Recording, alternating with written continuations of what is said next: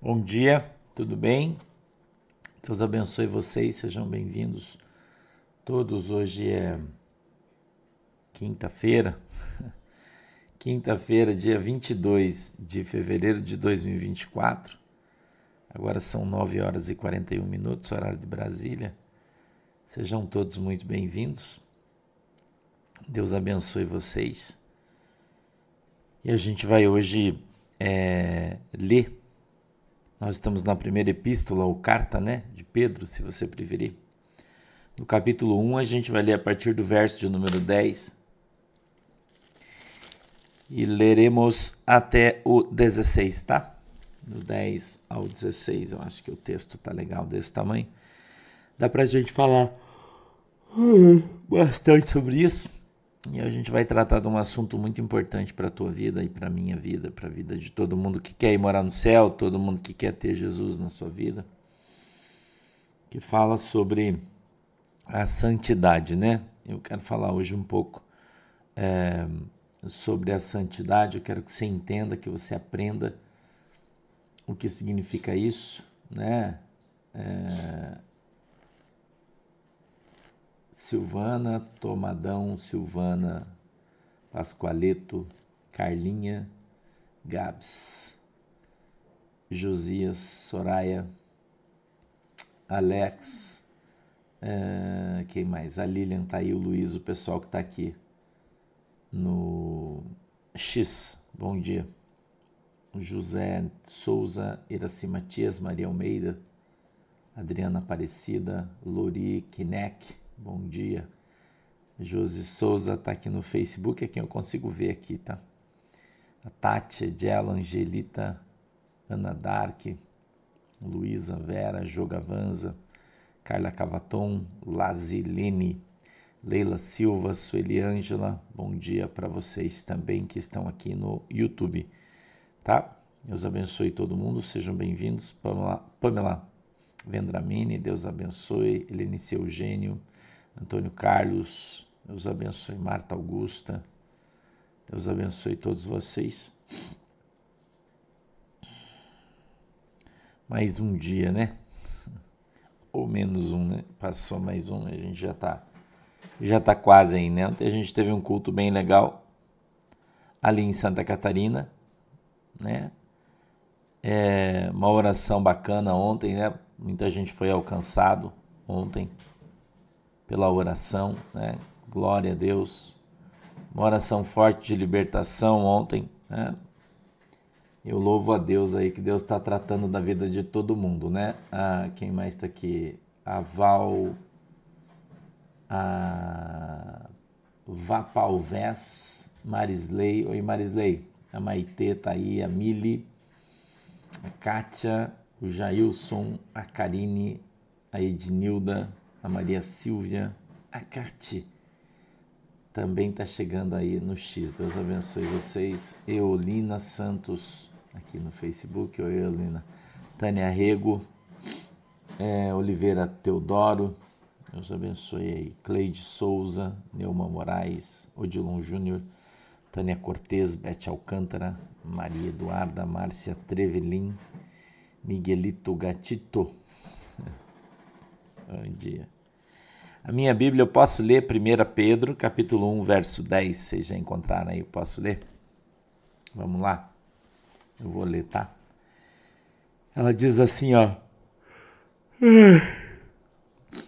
Da qual salvação inquiriram e trataram diligentemente os profetas que profetizaram da graça que vos foi dada, indagando que tempo ou que ocasião de tempo o Espírito de Cristo que estava neles indicava, anteriormente testificando os sofrimentos que a Cristo haviam de vir e a glória que se lhes havia de seguir. 12. Aos quais foi revelado que, não para si mesmos, mas para nós, vos foram anunciadas por aqueles que, pelo Espírito Santo enviado do céu, vos pregaram o Evangelho, para as quais coisas os anjos desejam bem atentar. Talvez na tua Bíblia esteja escrito prescrutar, né? É a mesma coisa.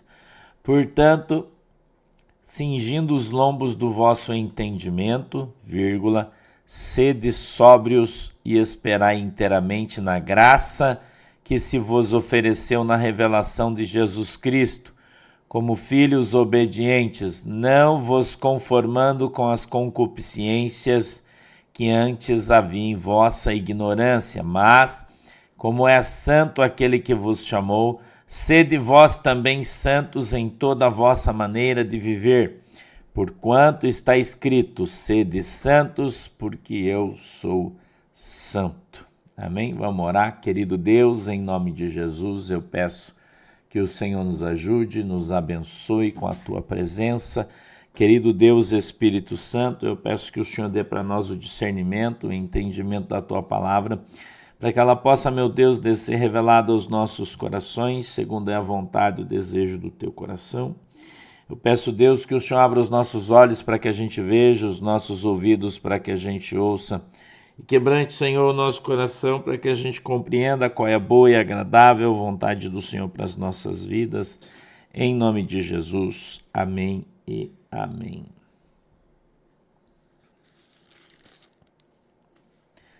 Da qual salvação, aqui a gente precisa ler o 9, né? Alcançando o fim da vossa fé, a salvação da alma. Foi o que a gente leu ontem, né?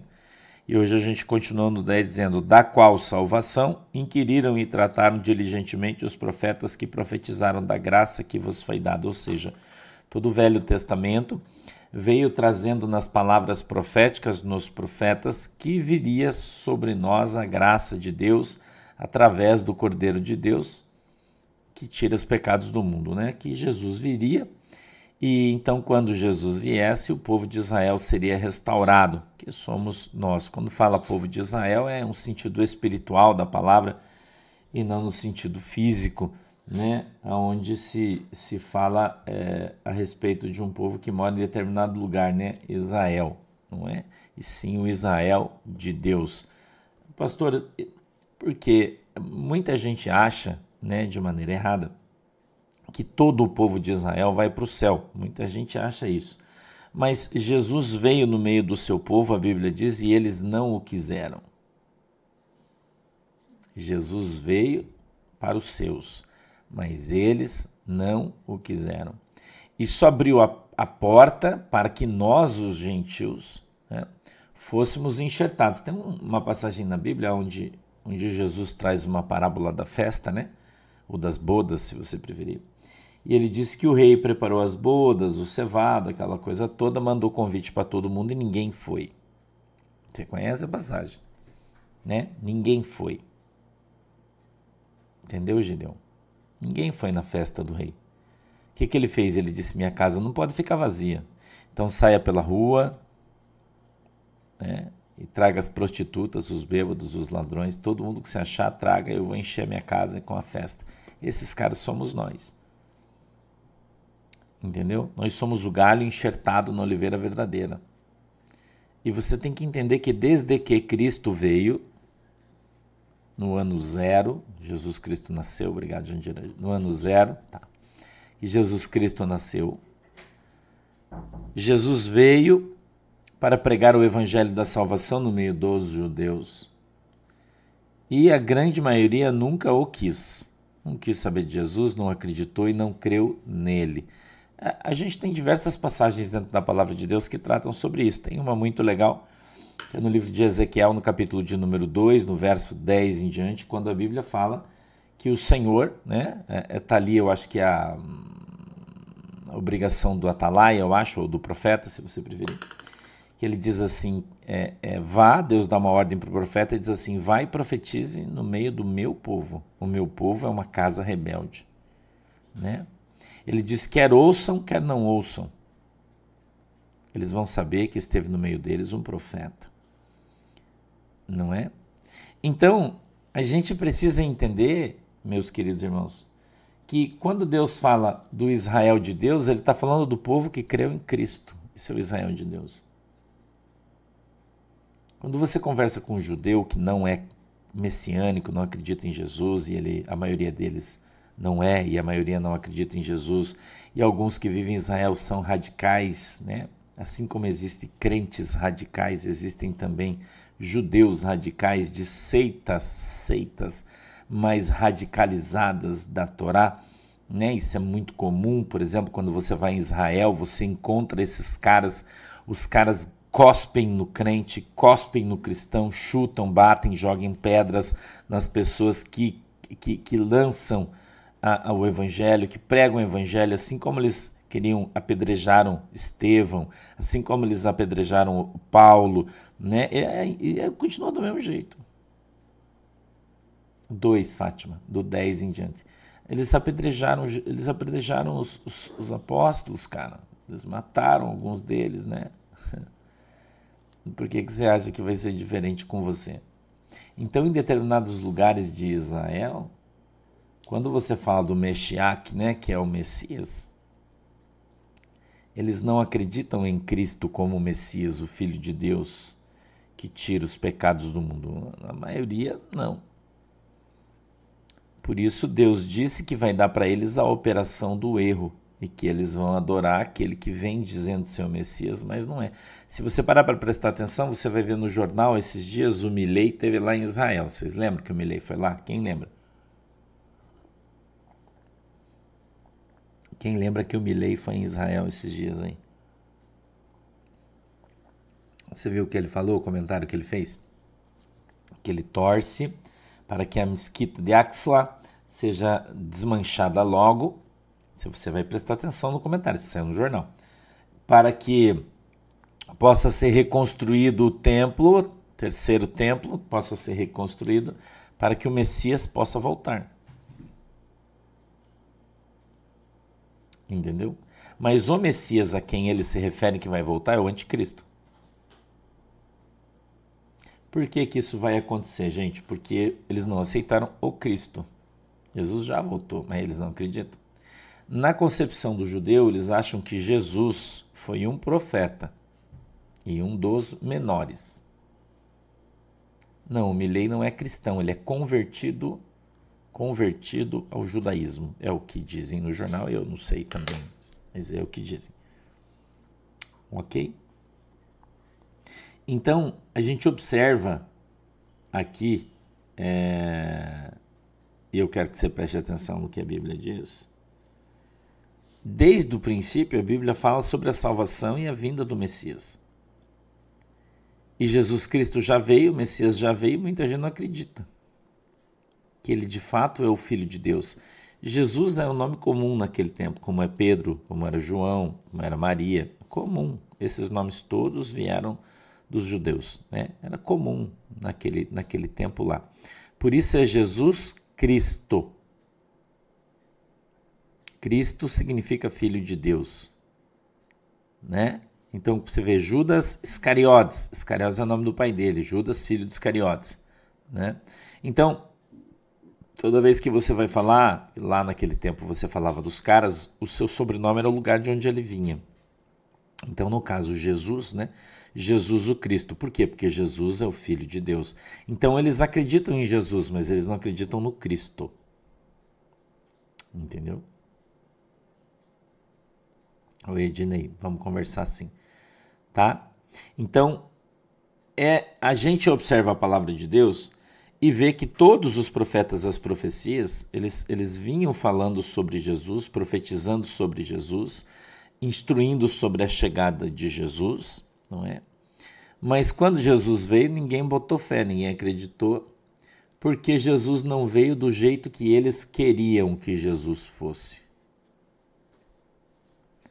porque a tradição judaica tinha como grande rei Davi. Davi, rei guerreiro. Davi, general de exército. Davi, conquistador. E eles esperavam, porque eles viviam debaixo do jugo de Roma, quando Jesus veio, né? Por isso tinha lá o Herodes, o tetrarca, né? Por que tetrarca? Porque eram quatro é, governadores dividido a, a Jerusalém, aquela região ali, ela era dividida em quatro partes e cada um, cada um governava uma das partes, por isso tetrarca, porque era quatro, né? Então, e, e, o nome deles era Herodes. Herodes não era o nome, mas era o cargo, né? Então, Herodes, é, é, Herodes 1, 01, 02, 03, 04, eles eram quatro Herodes, né? Naquele tempo. E eles dominavam o povo judeu. E o povo judeu era dominado pelo reino romano já naquele tempo.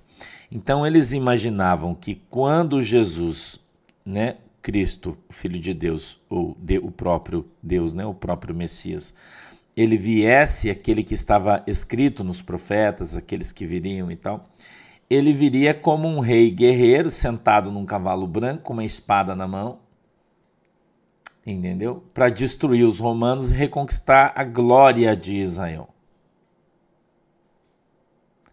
Mas lá atrás já havia nascido o Icabod. Velho Testamento. Né? Onde disse: Foi-se a glória de Deus. Então, quando a glória foi, ela não volta mais.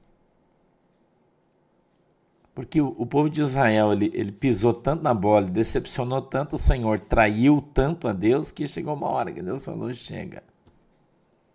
Que as pessoas acham que a longanimidade de Deus dura a eternidade, mas não é assim. Não é assim que a Bíblia diz que é. Então, quando eles negaram Jesus Cristo, Jesus disse isso, eles iriam aceitar aquele que não era. Então, a gente observa o texto, a palavra de Deus, a gente vê tudo o que está acontecendo. E a gente vê então os judeus, que têm um coração duro, um coração de pedra, e se eles vão para o céu ou não, isso é uma outra conversa. É uma outra conversa. A, a minha Bíblia diz que ninguém vai ao Senhor, ao céu, senão por Cristo. Que não existe outra porta, outro caminho, senão por Cristo. Eu já contei a história para vocês que um dia eu encontrei um judeu e um guri, uns 20 anos, eu acho, extremamente arrogante, né? Aqui no Brasil, na autoescola, aqui em Guaratuba, inclusive, estava na autoescola, encontrei um, eu, eu, conversando, o pessoal, ah, pastor, pastor e tal. Daí o cara olhou para mim arrogantemente e disse assim: Você acredita nesse Jesus aí? Assim ele falou comigo. É assim que o judeu pensa. Você acredita nesse Jesus aí? Falou: Jesus não é filho de Deus, não, rapaz. Falou para mim, arrogantemente. Eu olhei para ele, dei risada e disse: A Torá diz que um dia todo mundo vai ter que dobrar o seu joelho diante de Deus, né? Ele ficou me olhando. Eu falei, você também vai ter que fazer isso. E quando os teus olhos enxergarem a glória de Deus, você vai se arrepender do que você está falando. eu virei as costas e caguei para ele. Entendeu? Então, em Israel, as pessoas, a, a grande maioria, não se importa, porque a grande maioria do povo judeu é um povo comum qualquer de, de, qualquer lugar do mundo que você vai, que tem outra religião, mas trata bem, né? Israel trata você bem, tá tranquilo. Mas as seitas mais, mais radicais, né? Elas querem matar você porque você diz que Jesus é o Filho de Deus. Isso é uma heresia para eles. Entendeu? Então, a gente vê os profetas falando da salvação, né? É, tratando diligentemente, profetizando a respeito daquilo que viria a acontecer. O 11 diz assim, ó, indagando que tempo ou que ocasião de tempo o Espírito de Cristo que está neles indicava, anteriormente testificando os sofrimentos que a Cristo havia de vir e a glória que se lhes havia de seguir. A gente já vê isso em Isaías 53 e muitas outras passagens bíblicas do Velho Testamento, que agora foge à minha memória, né? tratando sobre aquilo que haveria de acontecer sobre Jesus Cristo. Né? 12. Aos quais foi revelado que, não para si mesmos, mas para nós, eles ministravam estas coisas que agora vos foram anunciadas por aquele que, pelo Espírito Santo enviado do céu, vos pregaram o Evangelho, para as quais coisas os anjos desejam bem atentar. Então veja, o verso 12 é: Pedro traz um ensinamento extraordinário, né? Traz um ensinamento, um ensinamento extraordinário.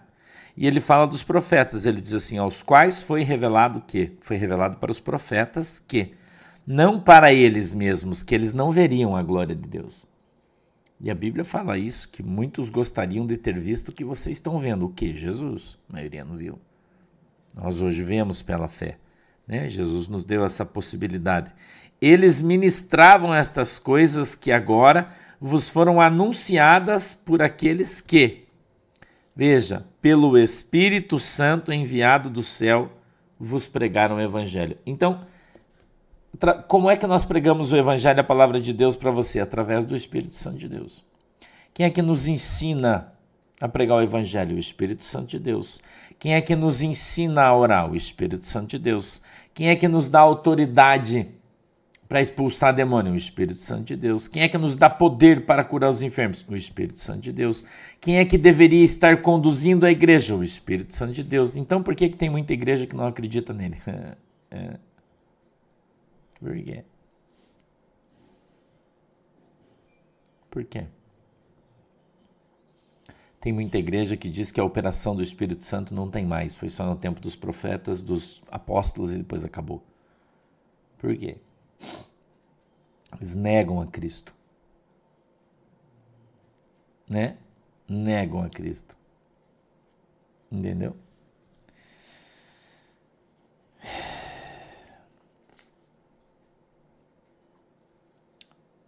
vos pregar o evangelho, para as quais coisas os anjos desejavam. O Pedro está dizendo que os anjos queriam pregar o evangelho, mas Deus não permitiu que eles fizessem isso. Entendeu? Deus não permitiu que os anjos viessem pregar o evangelho e deu essa bola para mim para você aí. Né? Para mim para você. Verso 13 diz assim, ó: Portanto, cingindo os lombos do vosso entendimento, sede sóbrios e esperai inteiramente na graça que se vos ofereceu na revelação de Jesus Cristo. Lara Ferraz, bom dia, obrigado.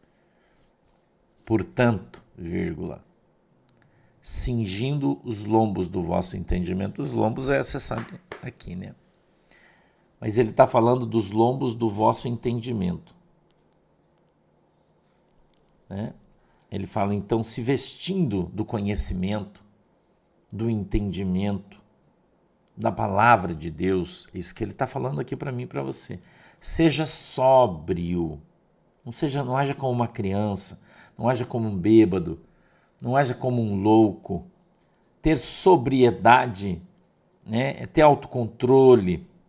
Ter sobriedade é você dominar a situação na qual você está vivendo, passando. Aqui ele está falando sobre pregar o Evangelho, sobre ouvir a palavra de Deus, sobre ser crente nesse contexto do texto, né?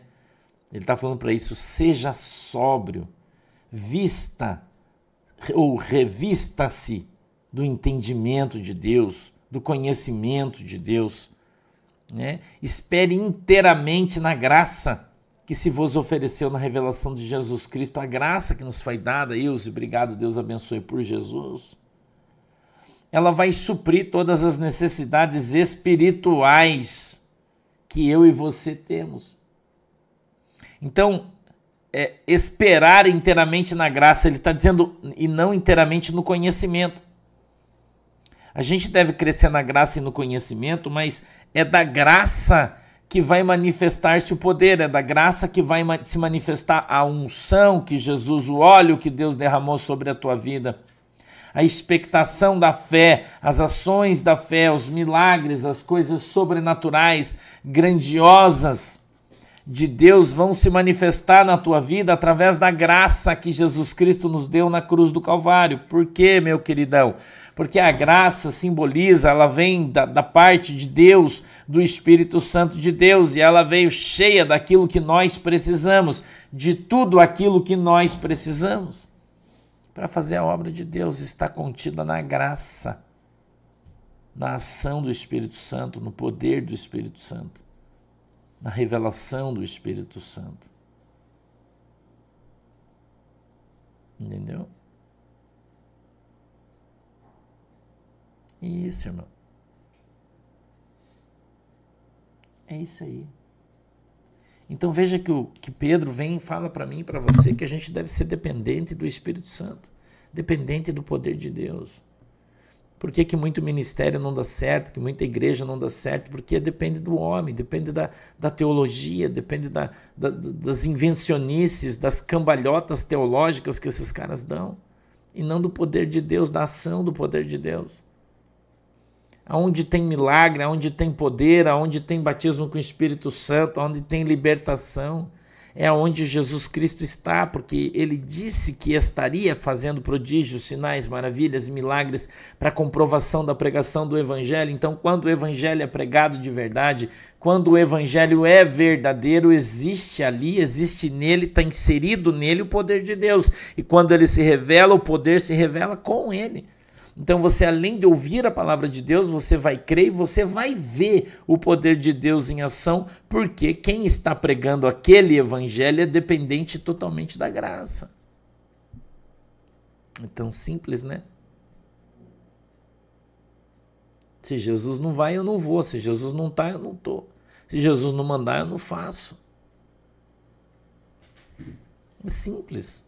Não adianta eu ir para a faculdade, fazer um curso de teologia, ficar 60 anos estudando, 100 anos estudando, cursar psicologia, fazer curso com, com sei lá, com coach, com não sei o quê. Né? Eu ouvi um, um pastor, um grande pastor, conversou comigo algum tempo atrás. Ele me convidou para ir pregar na igreja dele. Eu disse que não iria, porque não tem tempo. E a gente começou a conversar, cara, de uma igreja muito grande aí.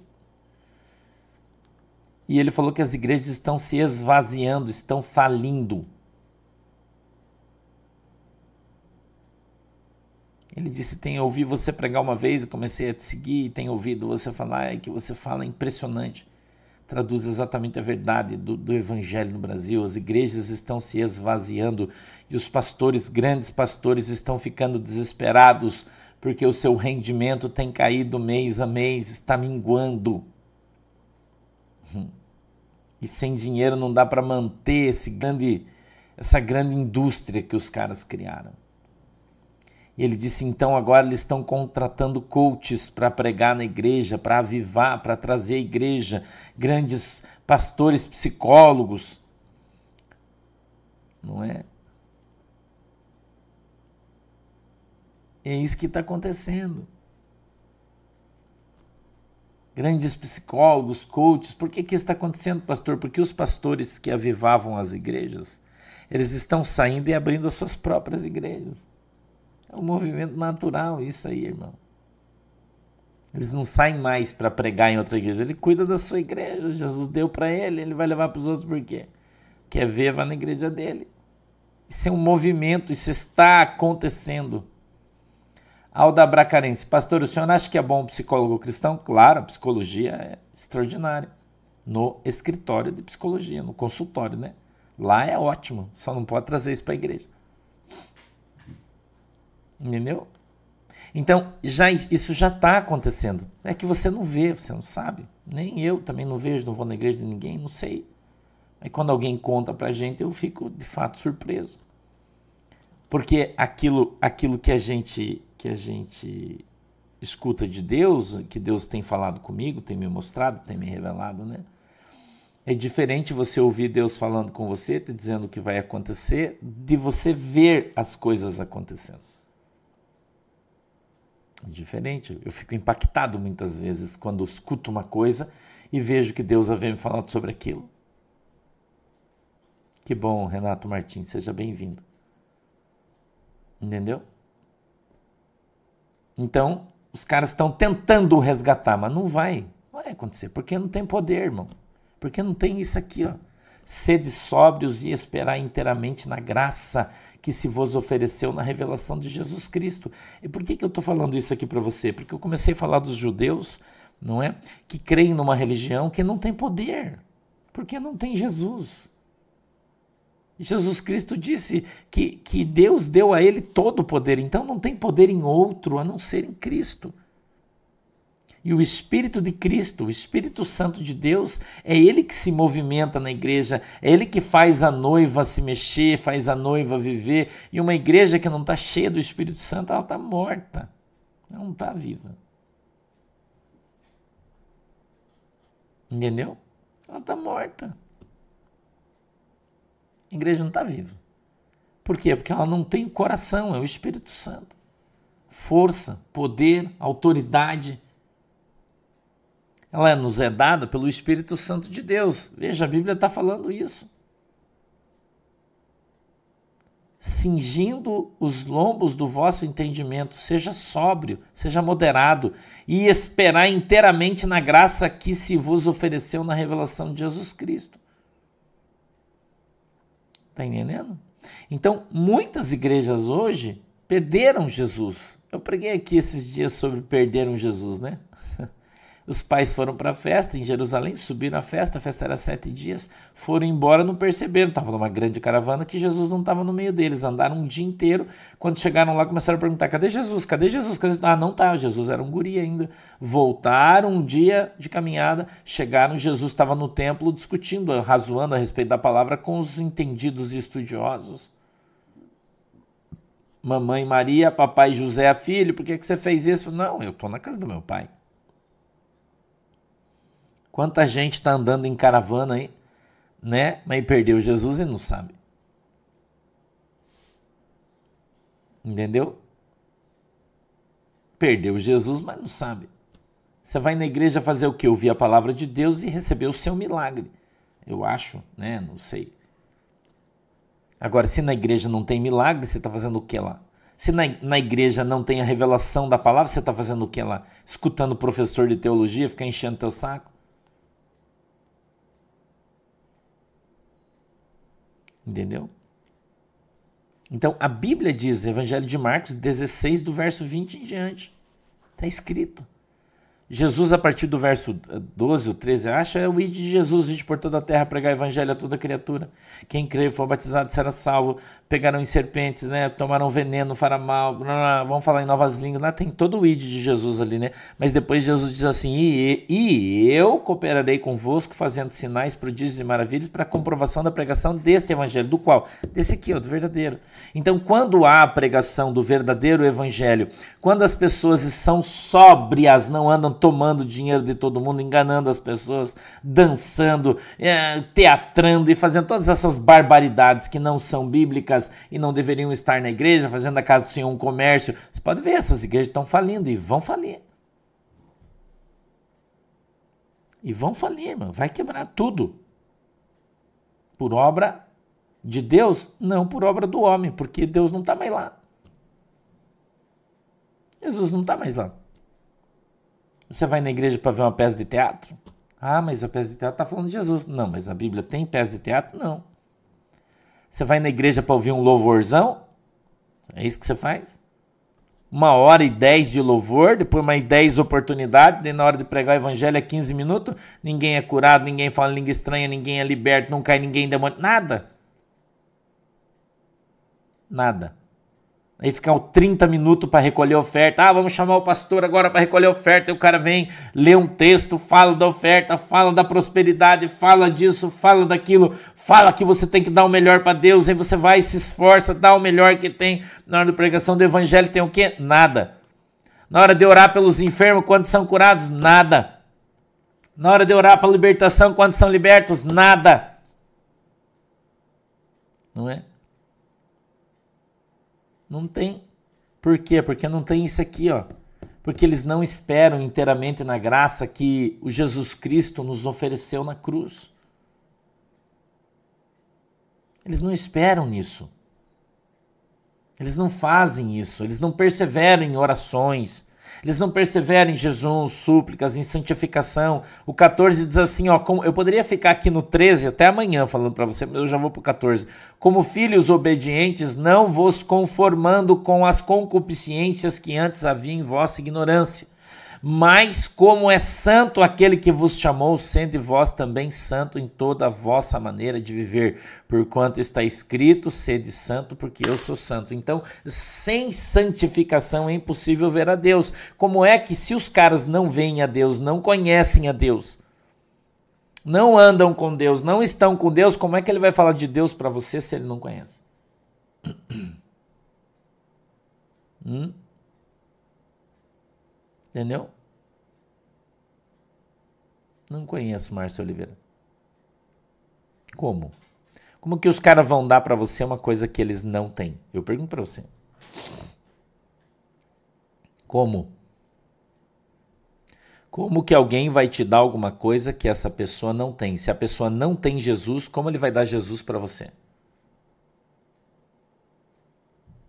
É uma pergunta que eu estou fazendo. Como alguém vai ministrar Jesus na tua vida se ele não tem Jesus?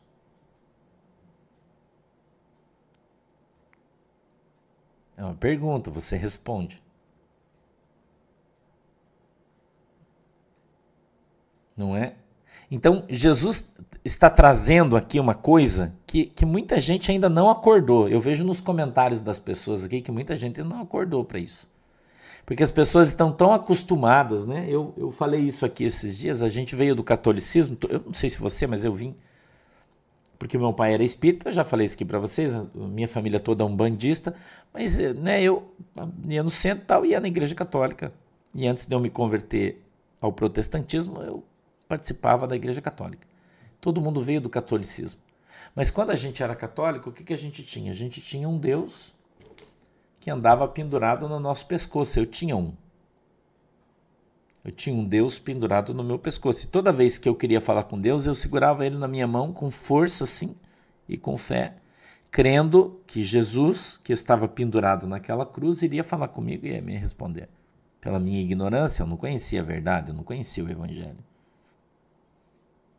Não é? Então, pela minha ignorância, eu tinha Jesus, eu acreditava que Jesus estava comigo. Eu acreditava. Mas quando eu conheci Jesus, eu aprendi que Deus ele é espírito e aonde estiverem reunidos dois ou três em nome do Senhor, ali ele vai estar. Eu aprendi isso, a Bíblia me diz isso, que chegaria o tempo em que eu não iria mais adorar em Jerusalém, nem em Samaria, mas aonde estivessem dois ou três reunidos em nome do Senhor, ali eu estaria.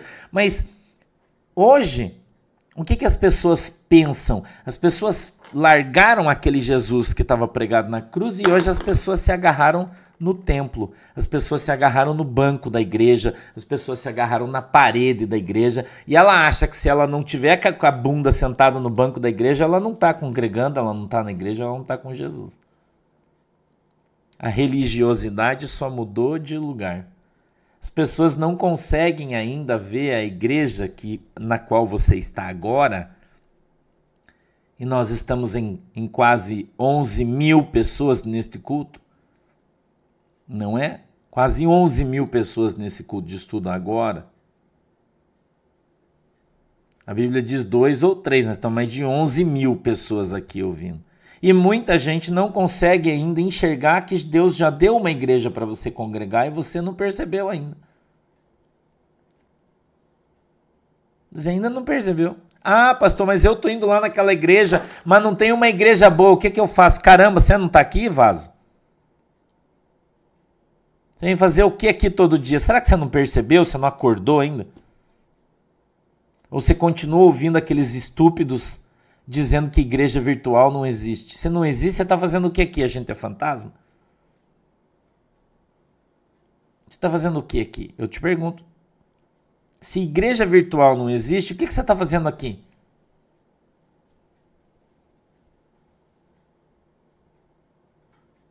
Entendeu? Você está fazendo o que aqui? Hum? É uma pergunta que eu estou fazendo para você. Porque tá cheio de gente falando, ah, eu vou lá naquela igreja, mas é ruim, mas não tem outra, onde é que eu vou? Pô, caramba, acorda, cara. Né? Então, Jesus trouxe a igreja virtual, está abrindo seus olhos para que você possa congregar, sim. Nós estamos aqui congregando, sim. Estamos com quase 9 mil pessoas aqui no, no YouTube. Estamos com um monte de gente aqui no Facebook, um monte de gente aqui no Instagram, no, no, no X.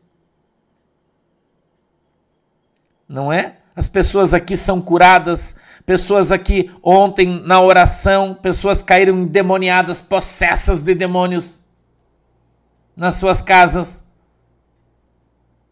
não é? Ou eu tô mentindo aqui para você?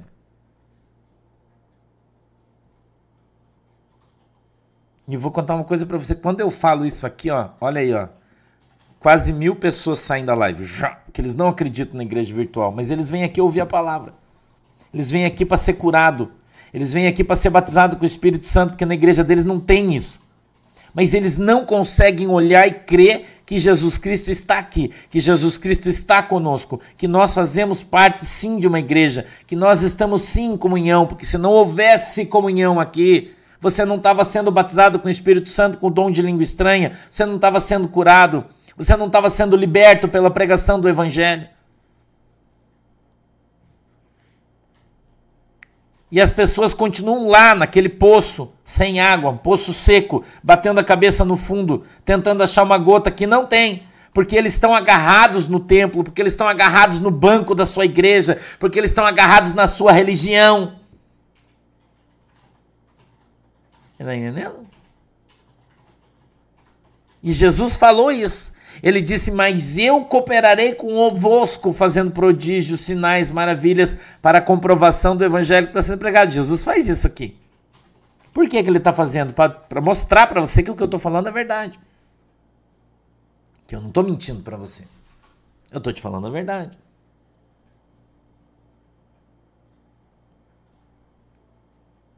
Não é? E muita gente sai. Por quê? Porque é religiosa. Mas ela é religiosa, irmão, e ela é cega. Porque a Bíblia diz que o pior cego é aquele que não quer ver. E eu disse no começo, eu vou dizer de volta, e agora você vai entender o contexto do texto. Quando Deus falou para Ezequiel, capítulo 2, do verso 10 em diante, ele disse assim: Vai no meio do meu povo, porque o meu povo é um povo rebelde um povo que tem a testa dura como uma pedra, ele disse, mas vai, pregue, fale a verdade, quer eles ouçam, quer eles não ouçam. Karina, Deus abençoe. Eu fui liberta na oração do pastor ontem, prova viva. Agradeço a Deus pela vida de todos da igreja por de Cristo. Eu sou uma ovelhinha agora também. Quer ouçam, quer não ouçam. Eles vão saber que teve no meio deles um profeta. Então o povo, irmão, extremamente religioso, por isso que ele não se liberta, por isso que ele não é curado, por isso que a sua vida não é transformada. Está entendendo? As pessoas não querem saber, eles vêm aqui para buscar o milagre, porque aqui tem milagre, mas na igreja deles não tem. Por que não tem milagre? Porque eles não esperam inteiramente na graça que nos foi oferecida por Jesus Cristo na cruz do Calvário. Então a maioria das pessoas, como a maioria dos judeus, não vai para o céu. Por que não vai, pastor? Porque eles não obedecem à palavra de Deus. Eles ouvem a palavra de Deus, mas eles não seguem a Cristo. A Bíblia diz que a ovelha ela ouve a voz do seu pastor e o segue. Quem é ovelha? Quem não é? Entendeu? Eu, mais uma vez, eu vou dizer, eu não sou contra a igreja física, claro que não, nós temos várias. Mas a igreja virtual veio e veio para ficar, irmão. E os pastores tradicionais das grandes igrejas estão desesperados, porque a maioria das pessoas está saindo das igrejas físicas para ir congregar nas igrejas virtuais. Por quê, irmão? Porque a igreja virtual, você vai no culto independente de onde você estiver, no mundo inteiro tem culto. O culto naquele mesmo horário, aonde você estiver, você entra e você assiste. E você é alcançado, e você recebe o seu milagre, e você é evangelizado. Que é uma coisa que a igreja tradicional não consegue fazer. Presencial não consegue fazer. Entendeu? Então, eu já falei isso aqui faz algum tempo atrás e estou falando isso aqui de novo. Isso foi uma palavra profética que Deus me deu, que grandes igrejas no Brasil vai fechar, irmão. Vai falir. Van Lume, Deus abençoe. Vai fechar e vai falir. E aqui não vai fechar 100%, vai diminuir 90% de tamanho. Entendeu? Luiz Henrique, Deus abençoe. Olha aí, pastor, há um ano fui batizado pelo Espírito Santo no culto de oração da quarta-feira. Saí da igreja católica que hoje sou membro do Porto de Cristo. Você quer mais? Fruto que isso aí. Você não conhece a árvore pelo fruto? E os caras falam, ah, mas não existe. Como não existe, irmão? Somos o quê? Invisível? Assim como os judeus continuam achando que Jesus não é o Filho de Deus, apesar de todos os milagres.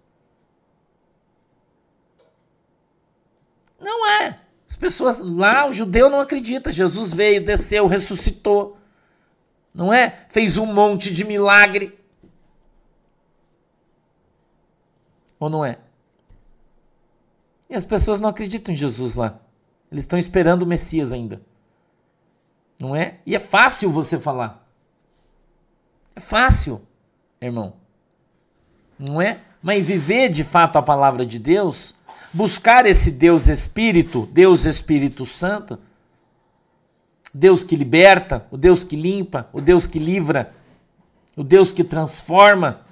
Que alegria eu poder encontrar as pessoas e elas dizerem para mim, pastor, eu depois que eu vim para a igreja eu fui transformado. Nós vamos fazer um batismo agora. Aí me parece que tem 232 pessoas para batizar. Tem gente que está falando mal de mim, que igreja, ah, não existe, que não batiza uma pessoa por ano, duas. A gente batiza mais de mil. Todo ano. Entendeu? Roberto Guedes, eu pergunto para você, você não está tendo contato com os irmãos aqui? O Roberto está falando assim, ó, isso não incentiva as pessoas a cultuarem em casa e acabam perdendo o contato com outros irmãos?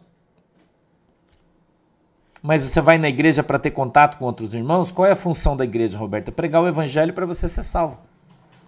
A igreja não é um clube social onde você tem que ir não é para conviver com as pessoas. A igreja não é um centro de convivência.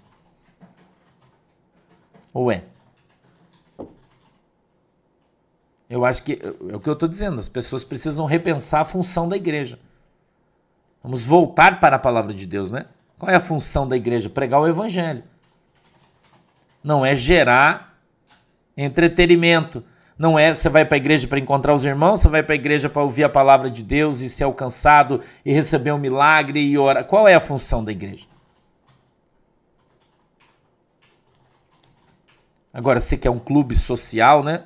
Para você ficar na cantina, sentado, comendo pastel, tomando café e batendo papo, deve procurar um outro lugar. Não é a função da igreja. Entendeu? São coisas diferentes. Né? A irmã Karina tá lá na, na Coreia, né? Congrega na igreja. Ela fala, ó, pastor, se não tivesse igreja virtual, eu estaria congregando com Jesus como? Entendeu? Então, qual é a função da igreja? Não é alcançar almas, não é pregar o evangelho, não é ir por toda a terra pregar o evangelho a toda criatura, não é isso que eu estou fazendo? Quem crê e for batizado será salvo. Não é isso que nós estamos fazendo aqui? Curarão os enfermos, isso não tem aqui? Falarão em novas línguas. Isso não tem aqui, você está vendo testemunho. Expulsarão demônios. Isso não tem aqui, você está vendo testemunho. E eu cooperarei convosco, fazendo sinais, prodígios, maravilhas. Então, a, a igreja de Cristo, ela tem o evangelho, ela é cristocêntrica, ela é evangelística, ela é missionária, todos os requisitos que a igreja virtual tem. O que que falta? É uma pergunta que eu faço para você. Nós não estamos em comunhão aqui? Não está todo mundo conversando? Aqui no X, antes a gente estava no, no, no, Como é que era o nome do outro que acabou? No Rumble, mas o Rumble acabou. Nós temos vários grupos aqui, grupos de conversa, grupos disso, daquilo. Quando a gente quer reunir todo mundo, nós fazemos um churrasco, todo mundo vem aqui e come churrasco. Eu ainda não tenho condições financeiras de estar tá indo mais longe, mas espero em breve ter para poder estar tá indo no Nordeste, aqui, ali, cada final de semana tá num estado. Em breve isso vai acontecer. Eu ainda não tenho condições de fazer isso, mas em breve vou ter. Não é? Então, a igreja de Cristo, irmão, Jesus falou isso chegará o tempo em que você não vai mais adorar em Jerusalém, que você não vai mais adorar em Samaria. Mas aonde tiver dois ou três reunidos em meu nome, ali eu vou estar. Jesus não está aqui, porque se Jesus não está aqui, não tem milagre. Se Jesus não está aqui, não tem conversão. Se Jesus não está não tá aqui, as pessoas não estariam aqui. Ou não é? Entendeu? É simples assim, irmão. Eu pergunto para você por que, que o pastor da igreja física não, não, não, não faz junto, como eu faço aqui, a igreja online? Porque ele não sabe pregar? Porque ele não tem as moral, irmão? Não tem aquele ditado, quem sabe faz a vivo, ao vivo? Não é assim que fala o ditado? Por que, que os pastores dessas grandes igrejas ele não vem aqui pregar para você? Porque ele não sabe. Ele é um político. Ele fica chamando outros pregadores para pregar, mas ele não prega. Só que esses outros pregadores não vão, não, porque eles estão abrindo as igrejas deles. E esses grandes reis do evangelho vão acabar, já estão morrendo já. Acabando. Entendeu?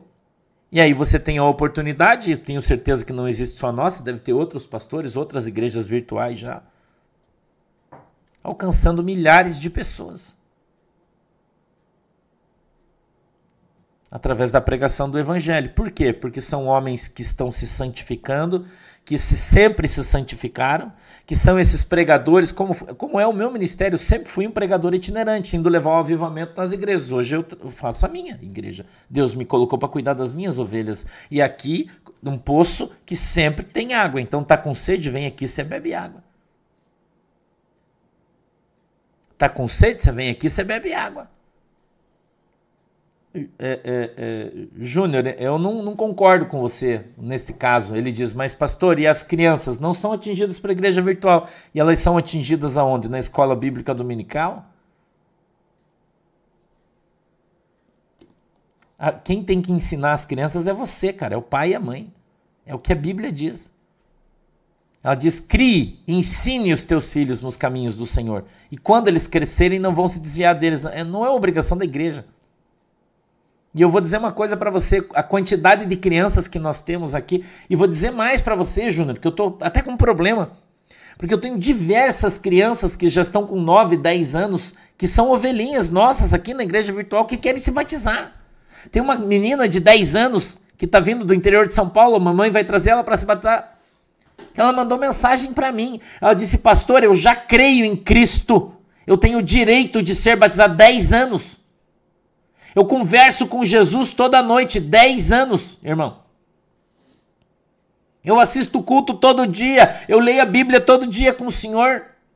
Por que, que eu não posso me batizar? Eu disse, claro que pode, como é que eu vou dizer que não? Vem aqui que o pastor vai batizar você. Por que não? Existe na Bíblia um limite de idade? Não. Existe um bom senso né? Que a criança precisa ter domínio da sua mente, ter entendimento do bem e do mal, conhecer a palavra. Então, tantas crianças que nós estamos aqui, que estão nos acompanhando, que estão assistindo, é, questão é você que está fazendo. Isso junto com você, você com a Bíblia, estudando, filho, vem cá, vamos estudar hoje a Bíblia com o pastor, vamos lá? Agora, você quer jogar a responsabilidade dos teus filhos para outra pessoa? Não, quem tem que ensinar teus filhos são você. O filho é espelho do pai. Entendeu? O filho é o espelho do pai. Se o pai é crente, o filho é crente, irmão. Eu vou contar uma coisa para você. Na minha igreja em Santa Catarina, eu tenho uma criança que é autista. E você sabe que, que a criança autista não se relaciona com ninguém. Você sabe disso, principalmente quando o grau de autismo é mais alto. E quando eu chego na igreja, ele corre e me abraça. E chora.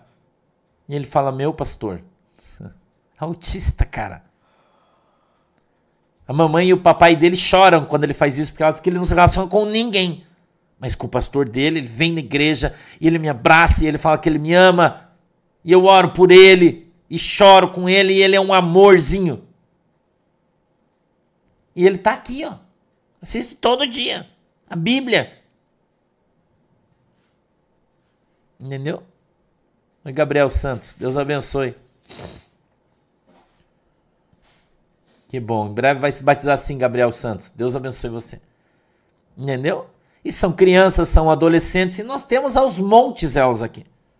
Você vai dizer para mim porque não tem um, um lugar para ela dançar, ela não vai se converter? Porque não tem um teatro para ela fazer, ela não vai se converter, irmão? Irmão, se o teu filho não vem na igreja por causa de Jesus, meu queridão, não adianta ele vir por nenhuma outra condição ou situação. Ele tem que vir para a igreja por causa de Jesus. É isso que ele tem que vir na igreja. Entendeu? Não, aquele é outro Beto. Beto Café Marmita, aquele, aquele que estava na igreja, tem vários, várias crianças autistas na igreja, várias. Eu tenho, tenho várias, não é um nem dois, tenho várias. Claro que pode, Leandro. Se, se, se ele quiser, ele pode. Se ele quiser, ele pode. Desde que queira.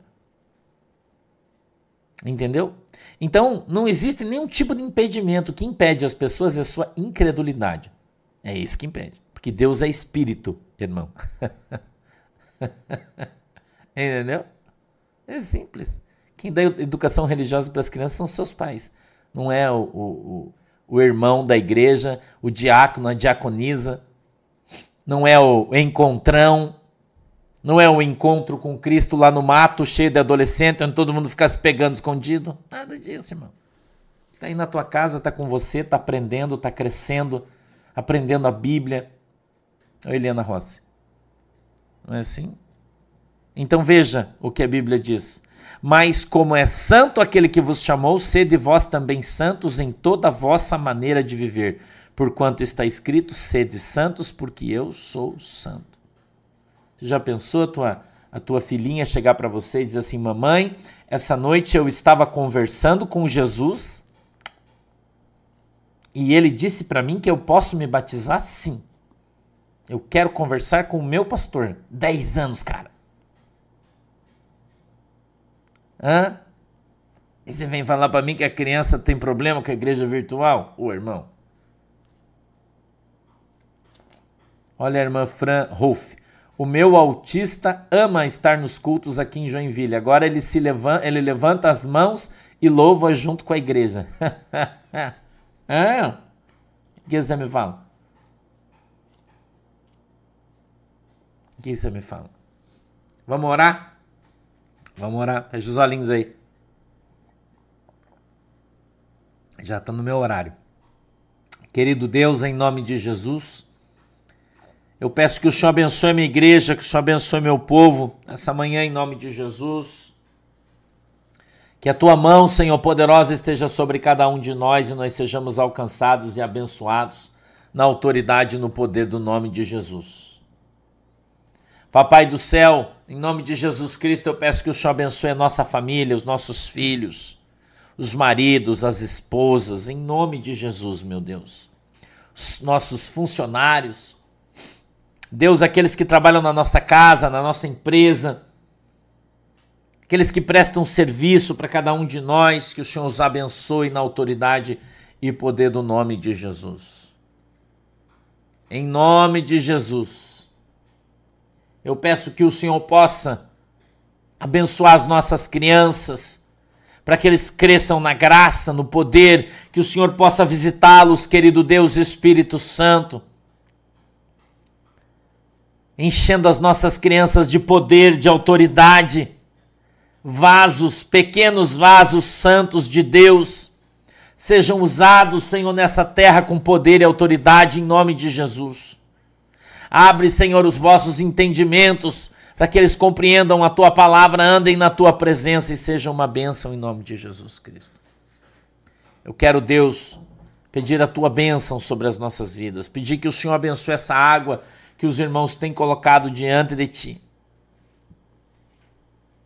Em nome de Jesus. E quando o teu povo beber dela, seja alcançado pela sua fé, segundo a vontade e o desejo do seu coração. Em nome de Jesus. Amém e amém. Deus abençoe vocês. Até de tarde, hoje desdobramento. De noite, pastor está de folga. Beijo no coração de todo mundo. À tarde a gente se vê, tá? Fiquem com Deus. Tchau.